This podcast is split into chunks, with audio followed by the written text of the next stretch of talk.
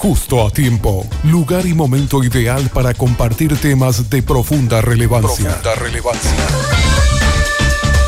Aquí inicia Justo a tiempo. Justo a tiempo. Justo a tiempo, con los pastores Miguel y Lorena Benítez. 15 en puntos y yo ya estoy aquí en compañía de nuestros queridos pastores Miguel y Lorena Benítez. ¿Cómo están, pastores? Bienvenidos. Hola Fabiana, ¿cómo estás? ¿Cómo está la audiencia? Que Dios les bendiga a todos. Feliz de estar un miércoles más justo a tiempo. Buenas tardes a todos. Realmente hoy trajimos un tema, un temón. Pero fue una oyente la que propuso, ¿verdad? Y le agradecemos. vamos a pedirle a los oyentes en serio que ellos propongan temas que son importantes para ellos, así como lo hizo esta oyente, se animó a escribirnos, a contarnos un poquitito de su caso y quería tocar este tema de cómo sanar las heridas. Qué difícil, pastor. Yo, yo realmente eh, tenemos también mucha experiencia personal, más que nada, ¿verdad? El, vamos de nuestra vida fue el perdón, ¿verdad? Eh, nos decepcionamos mucho el, uno y el otro en nuestras relaciones muchas veces, ¿verdad? Que los que ya escucharon nuestro testimonio saben. Y bueno, eh, realmente el sanar las heridas es un proceso. Mm. Pero es el proceso depende de muchas veces del vínculo que hay con la persona que nos, nos daña, ¿verdad? Hay personas que son mucho más cercanas, ahí está, puede ser tu mamá, tus hijos, tu esposo, eh, pueden ser un amigo, un hermano, ¿verdad? Entonces, de acuerdo al vínculo es donde que genera un poco más dolor, ¿verdad? El, eh, una herida que nos pueda mm, realizar, ¿verdad? Y una cosa nomás es, eh, ¿cómo podemos sanar? Es decidir todos los días, por más que esté el mm. dolor, mm. ¿verdad? Y, nada, realmente animarles a todos que, que, que se enganchen, que si saben de alguien que necesita escuchar esto, ¿verdad? Que pueda también avisar y acá estamos para darle realmente un poquito de, luz. y siempre hay una luz en el, fondo del túnel. Eso yo aprendí, ¿verdad? Entonces dice que una relación rota, cualquiera que la decepción más grande que podamos tener, ¿verdad? Puede ser una fuente de muchas emociones negativas. Los cristianos entienden la, la ineficacia de permitir que sus emociones los guíen. Jesús nos ha bendecido con toda bendición espiritual y nos ha hecho aceptos a Él. Jesús comía con Judas, gente. Mm. Jesús, Judas era uno de los, hoy me dieron ese ejemplo, y Jesús. Pero mm. decir, nosotros no somos Jesús, pero estamos llamados para ser como Él. Mm. Y, me replanteo tanto esa palabra, porque Jesús comía con Judas. Jesús estaba y le amaba, sabiendo, porque Él era un elegido que iba a traicionar, ¿verdad? Por eso es lo que Jesús es siempre eh, experimentado en dolores. Él experimentó todo lo que nosotros también experimentamos hoy.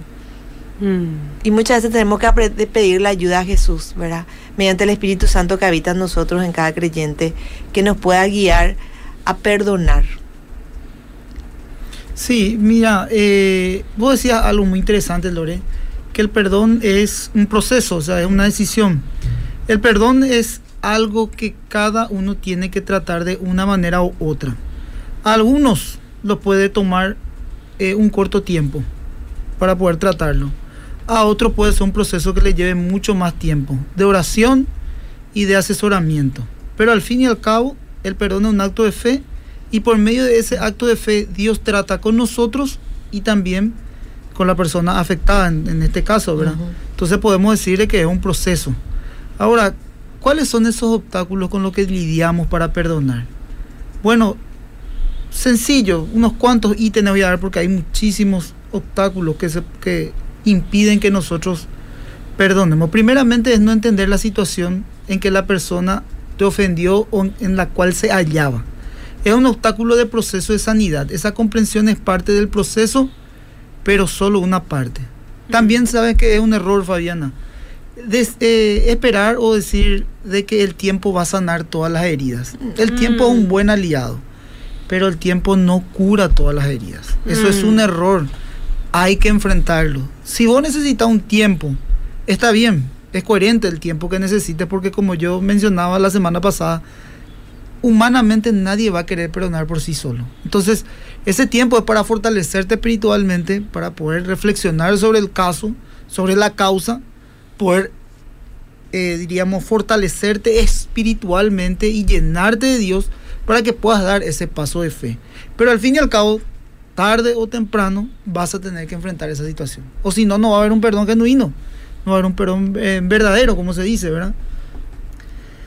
El otro es más o menos psicológicamente o mentalmente tratar de convencernos que el daño que nos han hecho no es tan grave. Entonces vos mm. tratás de, mm. imaginarte. Racionalizar que ese dolor que vos tenés, decir, no es tanto, pero. Y yo siempre le digo también eso a la gente, pastor, le digo, es importante el dolor que está generando en vos. No minimice algo que te está doliendo porque el mm. otro minimiza, por ejemplo. O con una amiga le digo, pero reí es. Es, eh, sí, pero tarde o temprano es una bomba del tiempo, ¿verdad? o sea, tarde o temprano va a explotar porque de esta forma es una negación por no querer enfrentar. Eso generalmente tienen también ahí que ver un análisis en el tipo de temperamento. Porque cuesta, pues hay un temperamento que de repente quiere huir nomás.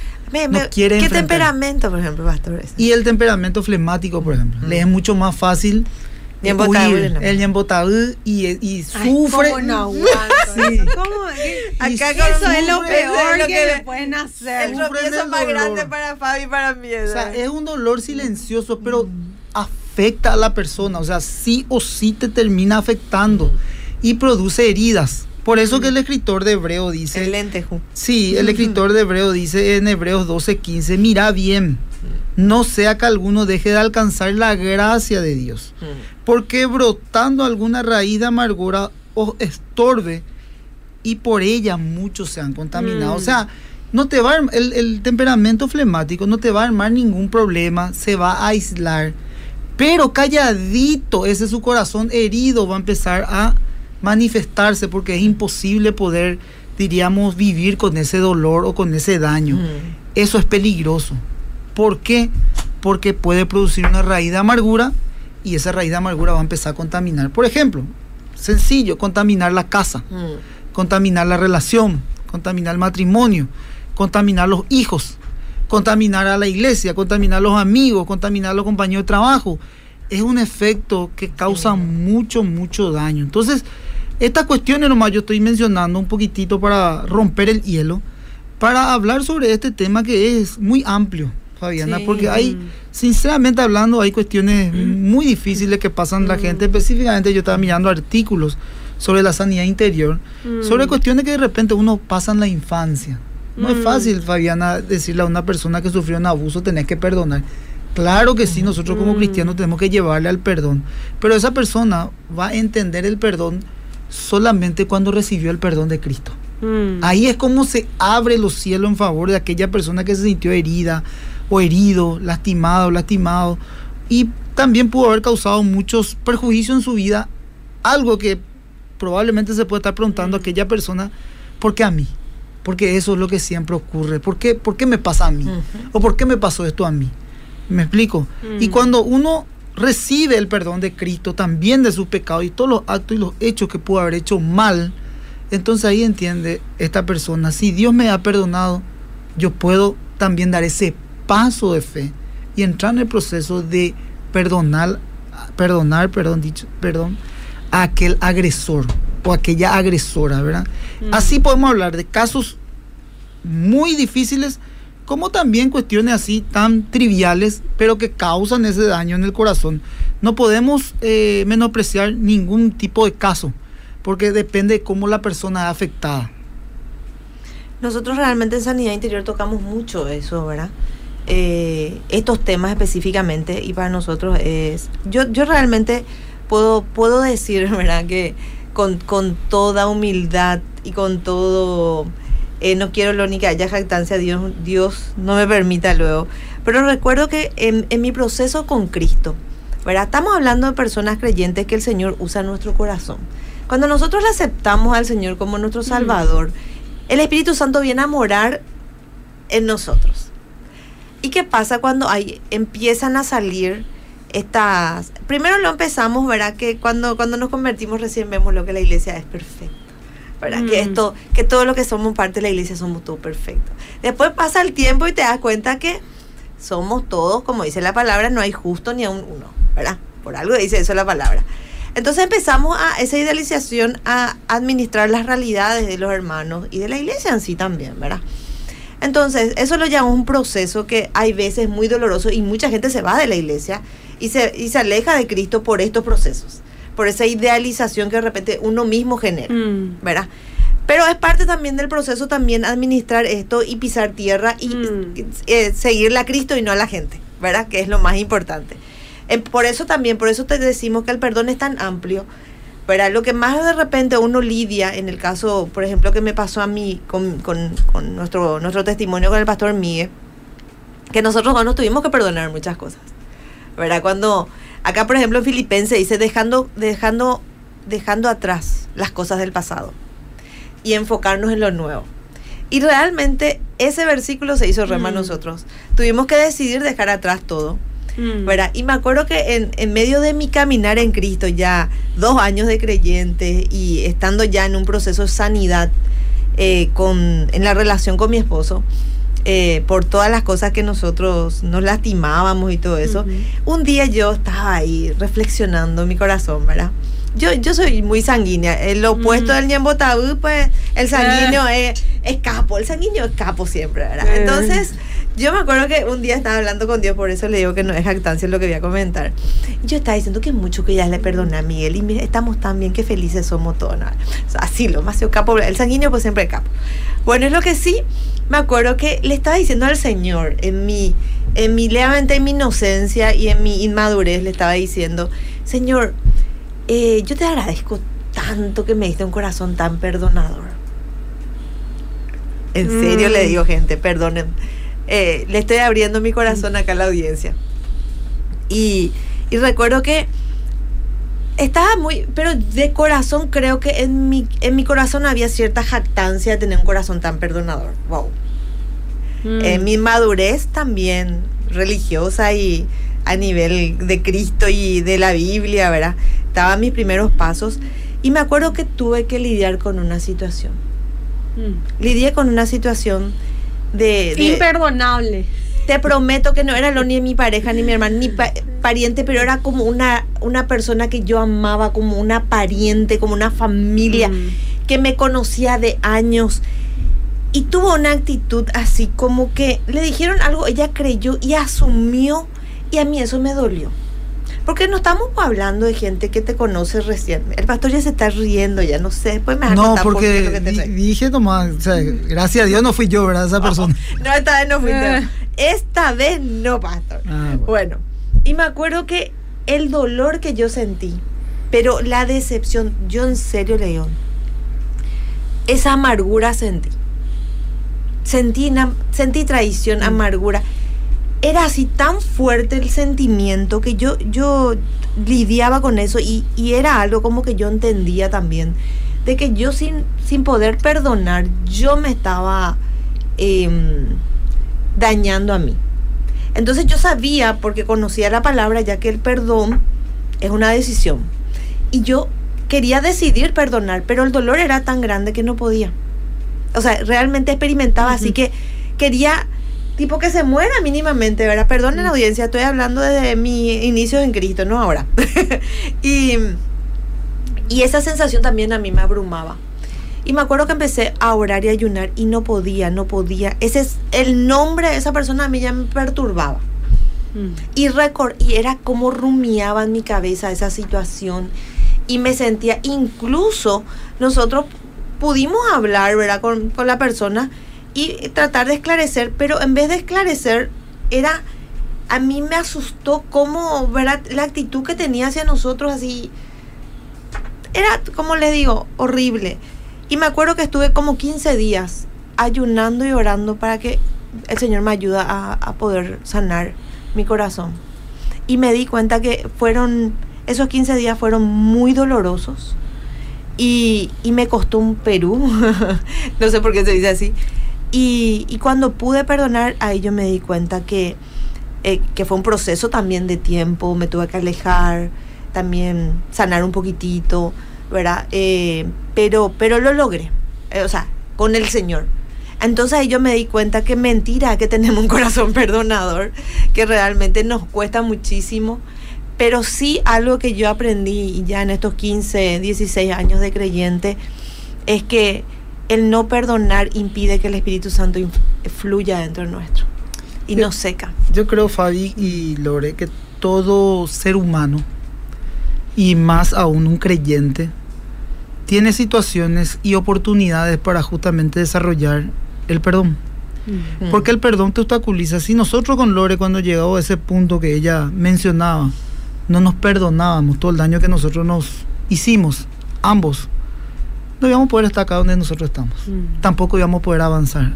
Incluso yo tenía, eh, diríamos, luchas mentales, acusaciones, que me decía en mi mente, es tu oportunidad, ahora o nunca. O sea, en cuanto a qué, a dejarle a mi esposa, a mi familia y irme al mundo. Porque esa era mi lucha interna, la que yo tenía. Yo decía, ahora podés, ya está todo. Sin embargo, y yo, esto delante de Dios lo digo, yo ya le habría perdonado a mi esposa. Pero yo decía, porque entendía, ya teníamos dos años creyentes y ya básicamente entendíamos lo que era el perdón. Pero yo decía, le perdono y le libero. Fíjate lo que era, le libero. Mm. Sin embargo, había algo dentro mío que me decía, eh, ¿qué vas a hacer de tu vida? ¿Te vas a estancar? ¿Te vas a perder? Y ahí es como que el diablito me decía una vocecita ya en el oído y el angelito me hablaba otra vez en el oído. El, chavo más o menos. Por eso mm. es así. Y entonces, ¿qué yo hice? Tomé una decisión volví a mi casa, me fui a hablar con Lore, vamos a solucionar los problemas, sacamos los trapos sucios, no perdonamos, hicimos algo, Fabiana, que esto le quiero dar como dato a la audiencia. Nosotros hicimos un pacto con Dios mm. de nunca más hablar sobre nuestro pasado. Mm. Nos arrodillamos, fuimos maduros, lloramos, nos perdonamos y dijimos esto nunca más vamos a hablar sobre nuestro pasado. No te voy a mentir, Fabiana, que en una semana, 15 días estábamos el re de luna de miel. Pero después con el tiempo te das cuenta de que se empieza uno otra vez a tomar, diríamos, el mm. estilo de vida de normalmente. Acá tenía, en, el, en, el, en la garganta, para lo que están escuchando y lo que están mirando, para poder decirle las cosas a mi esposa. Y me imagino que ella también tenía. Pero mm. pasamos un proceso de seis meses a ocho meses, donde teníamos un quinchito antes, donde hoy es la iglesia de más de Barrio Obrero, comimos un asadito y nos empezamos a reír. Ya podíamos hablar de algunas cosas que ya no nos generaban dolor. Mm.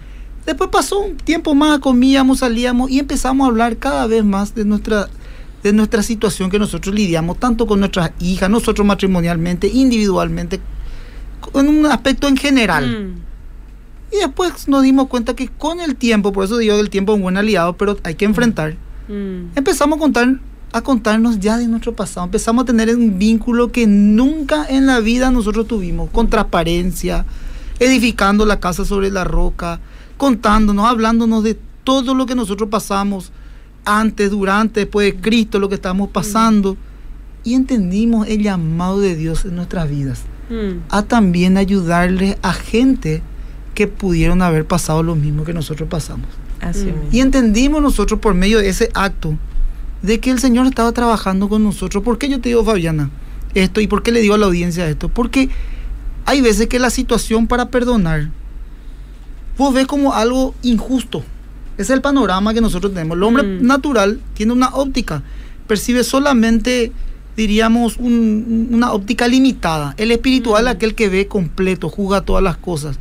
Y generalmente cuando se pasan estas situaciones es para crecimiento. Nosotros miramos como una injusticia. Sacrisola el corazón. pero es una oportunidad para poder crecer. Así mismo. Nos da gusto. En la carne nos da gusto. Yo les hablo con propiedad porque he pasado y como ustedes sabrán, la audiencia, la vida también de un pastor es una vida de renuncia, de perdón. Entonces no es fácil. Mm. Muchos quieren la gloria, pero no la historia. Mm. Y la historia generalmente es de humillación, de perdón, de rendición, de ceder, ¿verdad? Porque Cristo, mm. hay que desarrollar por el carácter de Cristo. Y Pablo decía esto, juntamente con Cristo, Galatas capítulo 2, 20, estoy crucificado, ya no vivo yo, más mm. Cristo vive en mí. Entonces, es una oportunidad que Dios nos da para que nosotros miremos ese aspecto para poder crecer. Nos da gusto, me decís, mm. pastor, pero recibí la peor injusticia. Mira, no sabes lo que me pasó, lo que me hicieron. Sí, Eh, por eso decía al comienzo, entiendo, no voy a tomar por menos ningún caso, pero sí podemos decir que es una oportunidad para poder crecer. Te digo esto, Fabiana, y te cedo la palabra a vos, a Lore. Eh, cerca de Jesús estuvieron Judas y Pedro. Ellos ambos vivieron en el primer siglo, ambos fueron llamados por Jesús, ambos recibieron la enseñanza, ambos compartieron el pan, la comida, ambos fueron parte de sus, de sus doce apóstoles, ambos le traicionaron al maestro. Judas le entregó, Pedro lo negó. Pudieron haber sido desleales. Sus reacciones fueron distintas. Y es lo que cuidadosamente hay que analizar. Y ese es el punto, el corazón. Por eso digo, es, es hay veces que el perdón nos visita hmm. para que nosotros podamos formarnos, pero nosotros no queremos formarnos. Entonces, ¿qué nosotros hacemos? Nos estancamos. Pero aquel que toma eso como un desafío, como un acto de fe, por eso decía, si entendés que Cristo te perdonó, hmm. Vas a agarrar y vas a pedirle al que te da la fuerza para poder perdonar y vas a salir. Quizás va a costar, va a costar. Pero lo peor que te puede pasar es que te quedes con esa raíz de amargura en el corazón y contaminas a, todo. Porque muchos dicen, mira, te digo, te digo un aspecto, ¿verdad? Que vos mencionaste. Te contaminaste en tu iglesia. Te, te produjeron una raíz de amargura en tu iglesia. Te voy a aplicar. Mm. Recibiste, no te trataste, como yo dije, te fuiste en silencio, mm, te callaste, te fuiste a esta iglesia. Sos perjudicial porque te vas a ir a otro lado y vas a empezar a hablar con la herida abierta. Eso como una fruta podrida. Y vas a empezar a contaminar la otra iglesia. Generalmente te va a pasar lo mismo, te vas a ir a otra iglesia, vas a oír, vas a cambiar de trabajo, vas a buscar, vas a cambiar de esposa, de esposo, de marido. Todo vas a tratar de buscar para poder sanarte. El punto no es eso, el punto es enfrentar. Mm. Sé humilde, busca ayuda, confesar tu pecado, confesar la situación. Estamos para servirte, estamos para ayudarte, pero trata porque si no vas a ser perjudicial para otros. Así mismo. Hablaste de transparencia, pastor. Algo que a mí me ayudó mucho también a restaurar esta, eh, esta relación, o sea, confiar en esta relación más que nada, ¿verdad? Fue que a mí me ayudó mucho, Miguel, a que yo pueda confiar en él. Porque nosotros venimos del mundo, nosotros no teníamos mm. los principios bíblicos en nuestro matrimonio cuando recién edificamos sobre la casa donde pudimos edificar, mm. porque si no era un castillo de naipe siempre, venía un viento y ya se caía todo raro, ¿verdad? Entonces me acuerdo que él me, empezó a, dar confianza, era muy transparente. Tipo, voy a venir a las nueve, a las nueve venía, no venía a las nueve y cuarto. ¿Entendés? Mm. O me voy tal parte, se iba a esa parte. O sea, y empezó a generar de a poco, porque ¿qué pasa? Cuando una mujer está herida, desconfía. Mm. Y eh, no es que tú, no, no quiten esa toxicidad. La mujer necesita estar tranquila. Una mujer feliz viene de un marido que le da la seguridad, la transparencia y la confianza. O sea, si vos hoy, y si algún marido está escuchando, tu, tu esposa te es muy eh, no te da permiso para ir al fútbol. Intensa. No le da permiso para ir al fútbol. Ese como mm. hay que hay del... Al asado. al asado. Es que no te da lo permiso para ningún lado, ¿verdad? Es porque replanteaste. No te tiene confianza. Tiene mm. miedo que puedas decir que te vas a tal lugar y no te vas a, ese lugar. Entonces, ¿qué pasa? Sufrís vos y sufre ella. Pero ambos tienen que cambiar porque muchas veces los muchachos también son, voy a utilizar un término, Fabiana, el agua salida.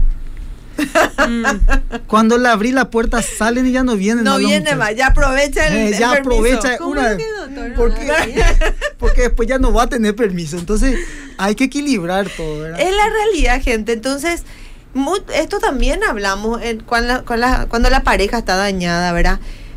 va a ser pesado, sí, pero el esposo pues es también, volviendo al tema flemático, ¿verdad? Ni en no quiere lo hacer. Entonces, Sufren los dos. La solución es darle seguridad a tu esposa, darle paz. Y vos vas a estar en de las cosas que para ella generan inseguridad, escucharle, y, que ella te escuche a vos también de lo que no, no, no te Justo estábamos hablando ayer, ¿verdad? Que muchas veces nosotras, ¿verdad? Estábamos hablando de Santiago, el pecado de la lengua. Nosotros queremos transmitir una situación que nos molesta a nuestros esposos. Pero el esposo tiene la capacidad de estar en blanco. Mm. Entonces, claro, está, te mira, pero de verdad no te escucha. Pero- o sea, y vos gesticulás, pastor. Pero esa es una El- capacidad del hombre. la, la mujer La no mujer tiene no esa va a capa- poder estar en Y a nosotros, ¿qué nos interesa? Que él esté nomás o, o escuchando que no escucha, porque está en blanco, Mm. o que realmente el mensaje llegue. Entonces es importante también, como vos le dijiste en la prédica, pastor, el domingo, no decirle a tu esposo, escucha que falla. Mm. No, hay que decirle al esposo, veníamos a hablar. Tenemos que hablar. Mm. O tenemos que hablar. Él nunca sabe qué pasa. Mm. Se pregunta, se cuestiona qué pa hice mal. El hombre nunca hizo mal nada. Te estoy hablando del, del común denominador. Hay Mm. cada caso y cada excepción de que ese vamos a tocar en otra, en otra oportunidad. Entonces ya se cierra, ya ahí viene y te escucha que vos gesticulas. Pero nunca llegó el mensaje. Entonces vuelve y es muy reiterativo una conducta que a nosotros nos lastima. Mm. ¿Verdad? No sé qué puede ser, no sé. La pasividad muchas veces molesta, También. ¿verdad? También. O también el hecho de estar callado y no hacer nada. Mm. Escuchar después en la consejería, nunca hace nada, pastor. Mm. Y, y bueno, pero lo que pasa es también de que hay que saber, Hace tres semanas que le pedí que traiga el foco que se quemó en tal parte Claro. y, y nunca trajo. ¿verdad? Tres semanas ya pasó. Pero ¿qué pasa? Eh, también es importante que la esposa pueda ser sabia al, diríamos, dirigirse a su esposo. Es decir, vamos a hablar, automáticamente hay un bloqueo en los hombres. Mm. ¿Verdad? Pero verdad, pastor, yo quiero que sí. vos realmente digas. Sí, ¿Verdad sí, que se bloquea? Voy tú hasta hoy te Pero bloqueas. yo y te digo, digo, decime nomás, pero no me vayas a decir vamos a hablar. Mm. Porque ese vamos a hablar es compadecer ante el prepara tribunal más o una menos. cena, andate a caminar y tirar nomás ¿Para ahí la vas a conversa. preparar una cena Yo- para yo haría. algo? Yo- Andá nomás y sentate ahí. Claro, preparar un tereré, un mate. Claro. ¿Qué dice la audiencia, Fabi? No sé cuando, qué dice. cuando vea el fútbol que no le vaya a querer hablar porque en modo fútbol está. Dice, buenas, ¿qué tal? Yo tengo un caso así también. Estoy casado hace tres años con una mujer, verdad, cristiana supuestamente, Ay. y hace dos meses nos separamos por una pelea ridícula y estúpida. Ella es súper intensa, mega celosa y su familia... Y su familia, el pastor que nos casó, ellos fueron los que le ayudaron para que ella se vaya a España sin saber nada ni decir nada de hace dos meses. Yo no sé nada de mi esposa, yo no sé nada de ella y supuestamente salió ahora a la luz de que supuestamente yo soy, dice. No entiendo muy bien. Eh, es, doloroso, dolorosa es la, la separación, eh, pero no, no conocemos así mayores detalles para poder hablarle, pero Mm. sí eh, es importante que este hombre, ¿verdad? Que sí es el, el que escribió, eh, pueda acercarse a una iglesia y fortalecerse espiritualmente. Y también eh, buscar esa ayuda, porque es importante en estos momentos poder encontrar esa ayuda eh, Esa por medio de la fe, sí, esa contención. Ujú. Porque Emocional. sí, la contención es fundamental. Y lo otro después ir viendo cómo... Lo que pasa ¿Cómo es que la poder ayudar? información que uno no tiene, el cerebro mismo crea. Entonces por eso es tan importante llegar a eso, como si encontrar un consuelo y también hablar y preguntar qué pasó. ¿verdad? En el Mm. tiempo perfecto, de repente muchas veces en el momento que nosotros Mm. necesitamos la respuesta, la respuesta no se da. Lo más importante es que no se sienta solo y que participe en una comunidad de fe para poder sentirse contenido y de ahí empezar el proceso. Mm. Yo voy a decir algo, mu- una verdad que yo sé que no todas las mujeres administran esto. El hombre también es muy sufrido. Mm. ellos no son los malos muchas veces en la película. Evidentemente la estadística te genera, ¿verdad? Eh, la mayoría. Estadísticamente Mm. se ve todo la mayoría. Claro, las mujeres somos mucho más sufridas, pero también hay hombres muy sufridos. Claro, Ujú. ustedes son una, diríamos, un- una herramienta utilizada por Dios para formarnos también a nosotros, ¿verdad? En el buen sentido, digo, ¿verdad? Porque ahí nosotros aprendemos también a ceder, a perdonar, ¿me explico? Mm. Acá Entonces- una gente dice que no solamente necesita que se le escuche, sino que la entiendan. Respóndale Ah, a vos, No, pastor. no, no, no, es bíblico. Ah. Nosotros los hombres no vamos a poder entenderle a las mujeres. Nosotros, nuestro deber de hombres es amarle a nuestras mujeres. Ah.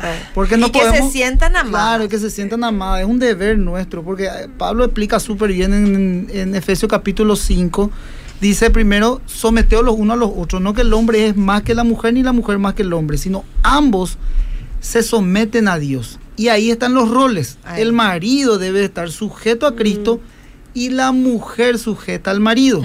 Marido, amad a vuestras mujeres, dice. Entonces nosotros, como Cristo amó a la iglesia, entonces nosotros debemos de amar como son, así tenemos que nosotros amarle, ejercitar el carácter de Cristo y las mujeres nos tienen que servir Te también. voy a preguntar yo algo a vos. Sí. Vos necesitas decirle al doctor que, que, que él te ama. Vos necesitas preguntar eso. Vos le preguntás eso. No, la verdad que no. No, No, necesito pero ¿por qué? ¿Y por qué Porque te sé? ¿Por qué me demuestra? Yo, Claro. pastor, te pregunto si vos me amás.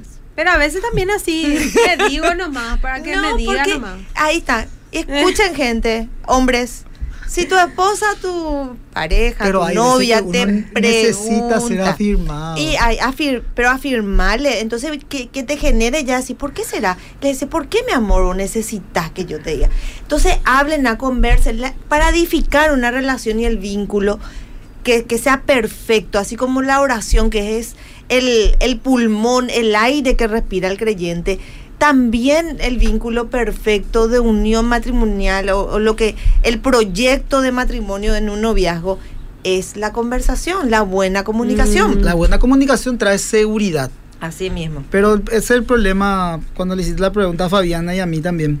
es porque muchas personas son inseguras. Sí. ¿Me, me Y por eso lo, Sin embargo, la mujer sí. es insegura, pastor. eh, Mm. y el hombre también. También. Mm. Y algunos También. hombres Por- no soportan que le preguntes cada rato también. No, y le carga y medio le fastidia. El hombre no es romántico, o sea, eh, sí es romántico, ¿verdad? Hay hombres más románticos que otros, No hay que pero generalizar. no es Mm. emocional nomás. Eso es lo que nosotros tenemos que entender. Mm. Acá hay un problema demasiado grande. Nos fuimos a otro lado en la comunicación, ¿verdad? Pero, mujer, para que no esté decepcionada 24 horas de tu esposo, el hombre es diferente a la mujer. Y muchas veces nosotras pensamos que ellos son iguales a nosotros. Mm. Y lo, lo más catastrófico también que pasa es que el hombre cree que nosotros somos, nosotras las mujeres somos igual que ellos. Mm. Y realmente Dios nos creó, primeramente a cada uno no- de nosotros nos creó únicos y repetibles. Pero al hombre y a la mujer le dieron roles diferentes. Mm. Dios nos dio roles. Y, de- y nos capacitó y nos dio dones, talentos diferentes. Mm. Y la, a la mujer le hizo como ese vaso frágil que dice la palabra. Mm. Y el hombre es mucho más fuerte, más, eh, no sé cómo decirlo, ¿verdad? Que, que soporta muchas cosas Mm. más, tiene mucho más aguante emocional también ante las pruebas, las situaciones, eh, todo lo que tiene que administrar. Nosotras somos muy emocionalmente, cuando tenemos muchísimos problemas, nos, nos caemos emocionalmente. Mm. Y el hombre tiene esa capacidad de estar, estar sufriendo, pero sigue caminando, sigue estando de pie. Mm. Voy a leer tres mensajes más. Dale, Dice, Fabi. buenas, yo sí necesito que él me diga que me ama Sí. porque muchas veces su actitud es distante y seria. Eh, nosotros, porque no tenemos hijos en común y edificar un hogar, un hogar de ensamblaje, ¿cómo hago? Pues después te dice que no son mis hijos, si ya los adopto, ¿cómo es eso? Me dice acá. Mm. Esta oyente, después Una acá dice, ensamblada. Sí, sí. al soltar perdón, el Señor comienza a sanar las heridas, dice acá. Este oyente, bendiciones, tremendo programa. A ver, bendiciones. Viste que yo me aparté de mi iglesia y me fui a contarle a mi pastora que me voy a congregar en otro lugar y ella me echó de la iglesia. Eso está bien, dice. Mm. Dicen todas las personas, ese vamos a hablar es como comparecer ante el tribunal, dicen acá. Acá dice el perdón es un acto de fe, depende exclusivamente de cada uno, sin que eso signifique una restauración de relación, ya sea matrimonial o comercial.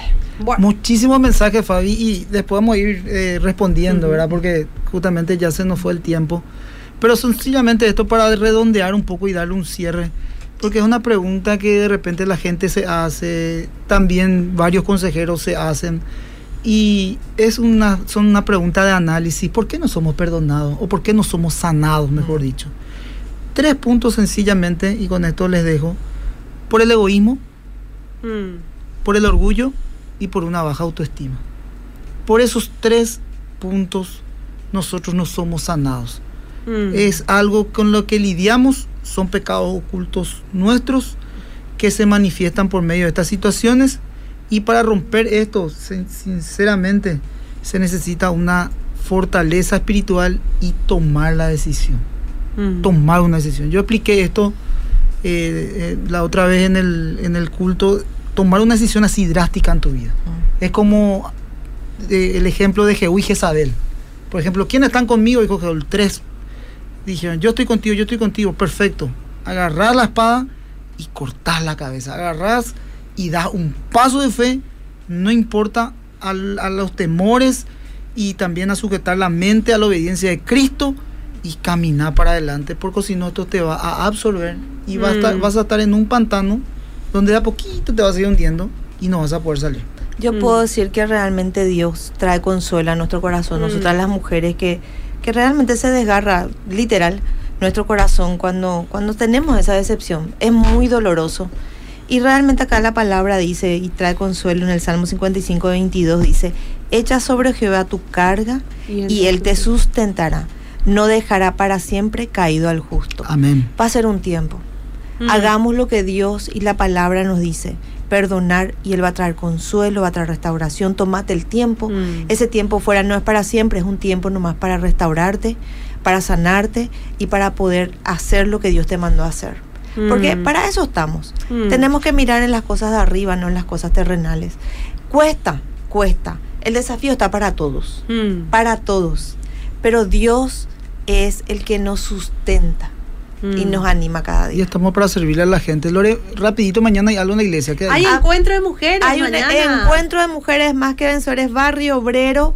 Les esperamos a todas. Vamos a hablar también del corazón de la mujer. Mm. Porque nuestro corazón es amplio y profundo, como todos el de todos. ¿Qué hora el encuentro? A las 19 horas, más que vencedores Barrio Obrero, va a estar la querida, mm. nuestra queridísima Rebeca Rojas, la esposa del pastor Federico, una mujer de palabra, una maestra del bien tanto tiene para darnos realmente. Para mí es un honor recibirle en Barrio Obrero y les invito a todas que puedan ir mañana a 19 horas más que vencedores Barrio Obrero. Y también Fabi. Vamos a, estar mañana. Vamos a estar mañana. Te esperamos, Fabi, sí, por, por favor. Vamos a ir a cantar unas cuantas también. Sí, ella es la mía de la con la gente.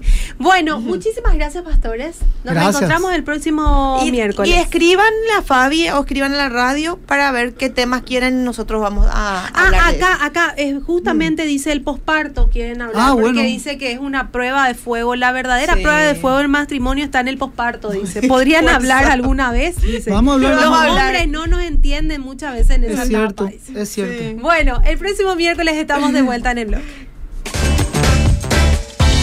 Una conversación amena en el momento ideal de la tarde. Justo a ti, justo a ti. Te esperamos en una próxima edición. Justo a tiempo.